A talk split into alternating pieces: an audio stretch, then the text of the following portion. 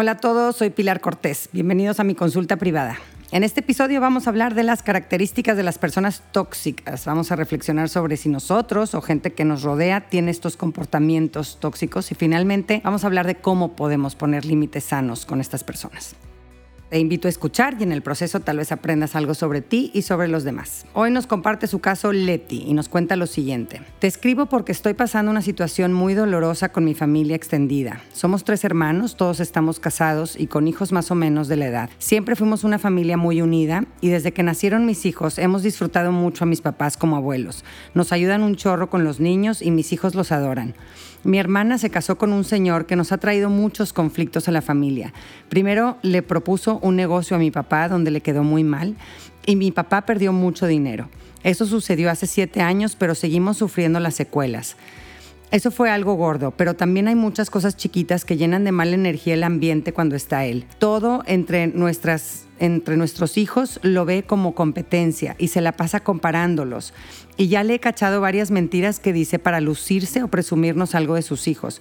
A mi esposo en ocasiones le ha hablado con desprecio y en tono burlón, y solo porque mi esposo es una persona súper ecuánime y educada, lo ha dejado pasar. Pero esta Navidad pasada, que mi cuñado ya traía sus copitas encima, le dijo algo grosero a mi hermano y mi hermano se la contestó y casi acaban en golpes. Se gritaron horrible y mi hermano agarró a sus hijos y se fue. Desde ese día mi hermano y su familia ya no van a la comida del domingo en casa de mis papás y tomaron su distancia. Me duele en el alma porque yo quiero mucho a mi hermano y a su familia y siento que también los estoy perdiendo. Y lo mismo a mi hermana. Creo que mi cuñado le mete ideas negativas de nosotros y cada vez la siento más distante conmigo y como enojada.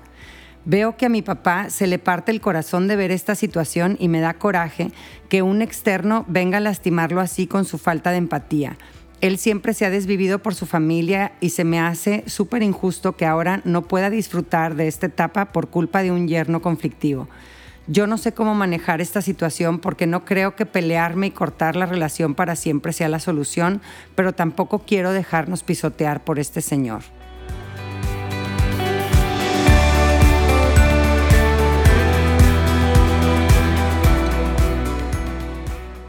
Muchas gracias, Leti, por compartirnos esta situación tan complicada que estás pasando y, todo lo que estás perdiendo en la relación con tu familia de origen. Hay, un duelo en todo esto que estás viviendo y eso es lo primero que hay que reconocer. Estás perdiendo un sueño, una expectativa de lo que sería esta etapa, de lo que serían tus relaciones, tus tradiciones familiares y eso duele mucho. Y por lo que describes de tu cuñado, pues cae en el perfil de una persona con comportamientos tóxicos. La palabra tóxico aplicada al comportamiento humano se usa para describir a alguien que provoca angustia en los demás. Puede ser a través de palabras o de acciones negativas. Una persona tóxica es alguien que regularmente tiene comportamientos que lastiman a otros o tienen un impacto negativo en los demás. Eh, en la vida podemos coincidir con gente tóxica por diferentes lados. A veces lo que nos une a estas personas es, es una historia en común, ¿no? Gente con la que convives desde tu infancia y, aquí entran papá, mamá, hermano y también pueden ser primos, vecinos o compañeros de la escuela. Eh, otras veces estamos unidos a una persona tóxica eh, en forma indirecta por ser, por eh, que nos asocia a un ser querido, como sería en tu caso, Leti, tu hermana que quieres mucho, pues está casada con una persona tóxica y eso hace a esa persona pues parte de tu vida de alguna forma, ¿no? También puede ser la novia de tu papá o la enfermera confidente de tu mamá o una amiga cercana de tu mejor amiga. Y también a veces eh, nos vemos obligados a lidiar con gente tóxica por circunstancias presentes, eh, algún compañero de trabajo, o, un papá de la generación del colegio de tu hijo, o el señor al que le rentas la casa, o la señora con la que coincides en tu clase de baile. Y aunque quisiéramos que estas personas desaparecieran mágicamente de la faz de la Tierra, eh, pues la realidad es que muchas veces no es posible evadirlas por completo y nuestra mejor opción es aprender a lidiar con personas así. Hay muchas formas de ser tóxico y es importante conocer cuáles son estos comportamientos para evaluar si lo vemos no solo en otras personas, sino también en nosotros mismos. Puede ser que ciertos comportamientos tóxicos sean algo que siempre vimos en casa y nos parezcan naturales y por eso sea más difícil identificarlos. Eh, así que como estamos aquí para crecer, los invito a también mirarnos a nosotros mismos con mente y corazón abiertos en esta reflexión. Entonces, ¿cuáles son algunas de las características de una persona tóxica? Número uno, son gente que está muy centrada en sí misma, eh, en sus necesidades, en su discurso. Eh, preguntan poco o nada a los demás sobre sus temas y si lo hacen es por segundos para volver a traer la conversación hacia ellos. Eh, no escuchan ni se interesan en forma profunda por la realidad de los demás. Requieren mucha atención o tiempo aire en su interacción con los demás. también es gente que le es muy difícil sentir empatía y juzgan muy fácilmente a los demás. En su vida hay habitualmente drama o conflicto, las relaciones no fluyen con armonía, a veces porque ellos mismos crecieron en un ambiente caótico y, son patrones que replican porque pues les huelen a hogar. Eh, el conflicto es el vehículo que conocen para sentirse vivos, conectados, importantes de una forma disfuncional. Eh, es gente que no respeta los límites de los demás cuando les dicen un no que no les gusta o les incomoda eh, o no obtienen lo que quieren manipulan, pueden ser, puede ser que intenten manipular argumentando, tratando de, convencer racionalmente, no, sí, sí te conviene venir, porque pues así tú también descansas y el que quiere descansar es él o ella. O quiere controlar eh, con chantaje emocional, ay, ya se sintió, ya se deprimió, ya se enojó. Eh, o quiere violar tus límites con dinero, ¿no? Ay, pues mira, se me hace que mejor no vamos a hacer el viaje en crucero al que yo los iba a invitar porque pues no nos estamos llevando nada bien, ¿no? Hacer manita de puerco ahí con con los bienes materiales. ¿no? Eh, otra característica, son deshonestos, eh, recurren a la mentira para cubrir sus inseguridades, para parecer interesantes o para obtener algo que quieren de los demás. Son impredecibles, eh, no sabes si hoy va a ser un bombón o una serpiente venenosa, porque dependen de su estado emocional del cual tienen muy poquito control. Y esto los hace inconsistentes en su comportamiento y en sus relaciones.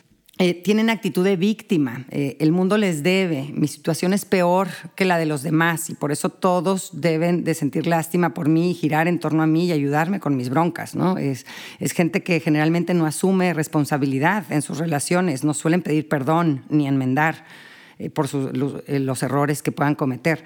Eh, están en competencia, algunos de ellos compiten y se comparan constantemente eh, con, los demás y ven el éxito de otros como una amenaza y, esto muchas veces los lleva a criticar a los demás y manchar la imagen de los demás, buscan como subir hundiendo a otros. Eh, y otro comportamiento tóxico puede ser el abuso de sustancias como drogas y alcohol, por las cuales perdemos nuestras facultades de autocontrol, de empatía, de medir consecuencias, y entonces herimos constantemente a los que nos rodean. Eh, ¿Cómo nos sentimos ante una figura tóxica en nuestra vida? Eh, cuando estás con una persona tóxica te sientes enojado, herido, triste o deprimido. Y después de estar con esa persona te sientes como drenado, como apachurrado o sin energía. ¿no? Te sientes responsable del equilibrio emocional y sientes que tienes que tratarlo con pincitas. Em, sientes que tienes que salvar constantemente a esta persona y resolverle, sus problemas, o te sientes forzado a hacer cosas que no quieres hacer, sientes que tienes eh, que probarte ante esta persona, o comprobarles constantemente que los quieres, que estás haciendo las cosas bien, eh, sientes que tienes que estarle pedaleando para obtener su aprobación. Eh, sientes con estas personas que tus necesidades y límites no son importantes. Eh, y si te sientes de alguna de estas formas con alguien en tu vida, es momento de que cambies algo en esa relación. Y, ya que describimos las características de una persona tóxica y cómo se sienten los demás cuando están con alguien tóxico, y antes de pasar a la práctica, vamos a dedicar un momentito a reflexionar. Así que respira profundo, mírate a ti mismo y pregúntate. ¿Yo me comporto en forma tóxica en mis relaciones con algunas personas o con varias? Eh, lo que doy es para obtener algo a cambio, o, digo mentiras, o acaparo las conversaciones y centro los temas principalmente en mí. Eh, suelo criticar, hablo mal de los demás, mis comentarios son principalmente negativos o quejas, o tomo mucho alcohol al grado de dejar de ser alguien confiable para los demás. Noto cómo estos comportamientos perjudican mis relaciones. ¿Qué comportamientos tóxicos míos quisiera cambiar? Y ahora haz otra respiración profunda y contempla tu vida y tus relaciones y pregúntate, ¿quién es hoy en mi vida una persona tóxica? ¿Con quién me siento drenado, ignorado en mis necesidades, controlado? ¿Quién es deshonesto conmigo? ¿A quién lo persigue el drama o el conflicto? ¿Quién me hiere y nunca pide perdón? Y mira tu historia y pregúntate, ¿quién fue una figura tóxica en tu vida, en tu historia, y después cambió, tal vez, y ya no es tóxica? ¿O quién fue tóxico en tu historia y sigue tóxico? ¿O, o ya no es parte de tu vida? Identifica estas figuras. Tal vez en nuestras relaciones de infancia no lo entendimos así, pero hoy es importante que lo entendamos. En una relación sana das y recibes apoyo y afecto. En esas relaciones te sientes reconfortado, te sientes comprendido, valorado y tú ofreces lo mismo. Y por eso no te hace una mala persona no incluir en tu círculo de relaciones cercanas a una persona tóxica que te chupa tu buena energía. Esto se llama autocuidado, es proteger tu bienestar en equilibrio con el bienestar de los demás. Y el problema no es que nos relacionemos con gente tóxica, el problema es el lugar que les damos en nuestras categorías de relaciones a estas personas. Cuando una persona tóxica la ponemos, por ejemplo, en la categoría de amistad auténtica, pues vamos a sufrir mucho o si la ponemos en una categoría de confidente, pues te va a ir como en feria. Pero si la tengo en la categoría de persona que no es capaz de darme apoyo, pero con la que me conviene mantener una relación cordial con cierta distancia, y que incluso puedo ayudarla a veces gratuitamente cuando yo quiera, sabiendo que no será recíproco, entonces así, poniendo a esa persona tóxica en esa categoría, podré llevar la fiesta bastante en paz. ¿no? Este, poner límites a personas tóxicas en tu vida no quiere decir que no puedas hacer buena onda con ellos y tener actos de caridad con esa persona tóxica, pero siempre que tengas claro que no es una relación de apoyo para ti, sino una relación de ayuda social y que al hacerlo no descuides tu bienestar y el de los tuyos. Así que ahora sí vamos a pasar a la práctica. ¿Qué podemos hacer para lidiar de la mejor manera con gente tóxica en nuestra vida? Número uno, y en el caso eh, de que esta persona tóxica haya sido alguien muy importante en tu historia o, te esté alejando de personas importantes de tu historia, como en tu caso, Leti, eh, es importante procesar tu duelo. Eh, procesa tu duelo y despídete de lo que fue y ya no es, para que puedas tener las manos libres para recibir cosas nuevas. Evitar despedirse de lo que ya no está no va a hacer que regrese el pasado. Eh, reconoce, perdona, celebra lo que fue la familia en la que creciste con sus aspectos positivos y negativos. Fue la tuya y merece ser honrada. Fue importantísima para ti cuando eras una niña, pero ahora ya eres un adulto encargado de su propio proyecto de familia. Y para esto, eh, para hacer este procesito, puedes hacer eh, pues una terapia formal de duelo con un terapeuta certificado en pérdidas emocionales, por ejemplo, donde ahí puedas llorar, enojarte y después ya cierras este capítulo y empiezas uno nuevo. Eh, algunas o todas eh, de estas relaciones puedes conservarlas en tu siguiente capítulo, pero desde un lugar o una categoría más sana para todos. Número dos, Trabaja tu culpa y tu miedo al rechazo para permitirte poner límites adecuados. Revisa tus lealtades hacia relaciones de tu infancia que hoy te siguen teniendo jugando el juego de complacer a los demás por encima de tu bienestar. Tal vez creciste creyendo que para conservar una buena relación con papá o mamá o algún hermano era necesario ignorar tus necesidades y anularte. Y ahora estás siguiendo esa misma dinámica aprendida en tu infancia con relaciones dentro y fuera de tu familia extendida. Identifícalo, comprende por qué cuando eras niño fue una forma válida de adaptarte a tu contexto y ve cómo ya no es necesario ni sano que juegues así el juego de las relaciones en tu vida de adulto. Número tres, cuando estés con esa persona conflictiva e identifiques un comportamiento tóxico, hácelo ver de una forma amable y firme a la vez. La corrección fraterna es un acto de caridad cuando se hace en privado, con afecto y apuntando el hecho el comportamiento, no a la persona. No se trata de decir, eres un mentiroso, eh, sino, me dijiste mentiras y me dolió. O, no me gusta hablar de los demás, me siento que me lleno de vibras negativas. Eso es poner un límite y es corregir de una forma eh, asertiva. Eh, o puedes decir, oye, llevamos una hora hablando de ti ya te vas y ni me preguntaste nada de mí, sentí que no te importé. Esto manda el mensaje de que te estás dando cuenta, que estás poniendo atención a su comportamiento y le estás ayudando a esa persona a entender que ciertos comportamientos suyos hieren, te hieren a ti y probablemente están hiriendo a otros. Pero ¿cómo se van a dar cuenta si nadie dice nada? Y, si toma tu feedback o no, ya no es tu problema. Eh, apunta al hecho, no a la persona, y habla de ti, no sobre el otro, sobre cómo tú te sientes y qué necesitas. Estas son las reglas de una comunicación asertiva. Número cuatro, no intentes eh, que aprendan las lecciones, educarlos o enderezarlos. No, es mi circo ni son mis changos. Eh, igual algunos aquí ya se me están sintiendo confundidos pensando, pero pues no que mucha corrección fraterna. La corrección fraterna comunica en forma asertiva y suelta no se hace responsable de que la otra persona aprenda la lección o no. Eh, para que una persona cambie, la voluntad para hacerlo tiene que venir de ellos. En tu caso, Leti, es importante reconocer que tu papá, tu hermana, tu cuñado, tu hermano, todos son adultos y a ellos les corresponde informarse, asesorarse y poner sus límites para manejar sus relaciones como ellos crean que es la mejor manera. Tú no tienes poder sobre estos territorios, suéltalos, porque en tus intentos de hacerlo tú por ellos, solo desperdicias tu energía que podrías utilizar para territorios que sí son tuyos, como tu evolución personal, tu relación de matrimonio o tu relación con tus hijos. Ese sí es tu circo y esos sí son tus changos.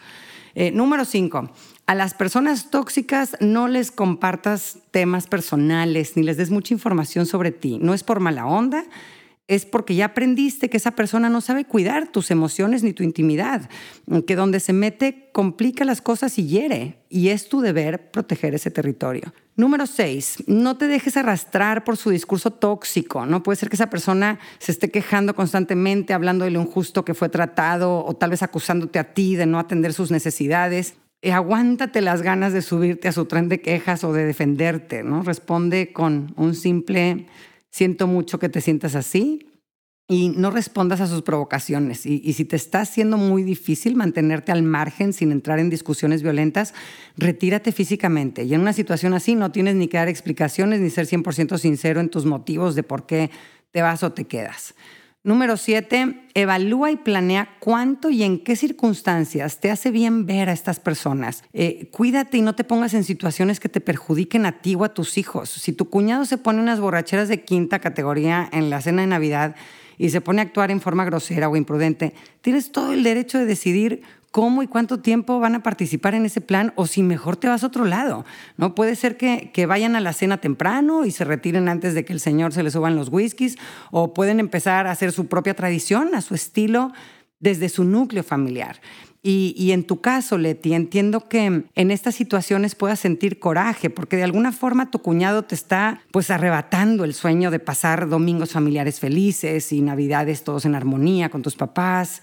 Pero pues los sueños pueden ajustarse y conseguirse en formas diferentes. Tú y tus hijos pueden disfrutar de tus papás en otros contextos donde no intervenga esa persona tóxica. Lo mismo con tu hermano. Eh, a veces nos aferramos a algo porque nos trae memorias bien bonitas del pasado, pero nada es estático en la vida y es posible que esas tradiciones... Eh, en un momento dado dejen de aportarnos lo que nos aportaban antes. Eh, la vida está llena de pérdidas y de comienzos nuevos. Las personas eh, y las situaciones cambian y hay que aceptar que así es para atrevernos a soltar y construir nuevas realidades en nuestra vida. Toda pérdida trae consigo un nuevo comienzo. Muchas gracias por escucharme. Ojalá que en tus relaciones con gente tóxica poco a poco vayas logrando ese equilibrio donde eres capaz de mirarlos y tratarlos con compasión pero sin descuidar tu bienestar.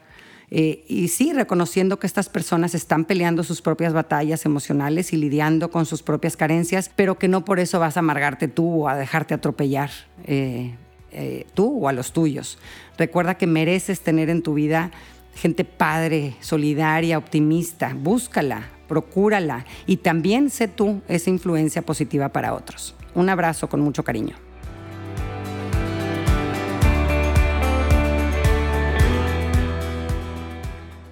Gracias por acompañarme. Ojalá que hayas recibido a través de este podcast, aunque sea un poquito de luz.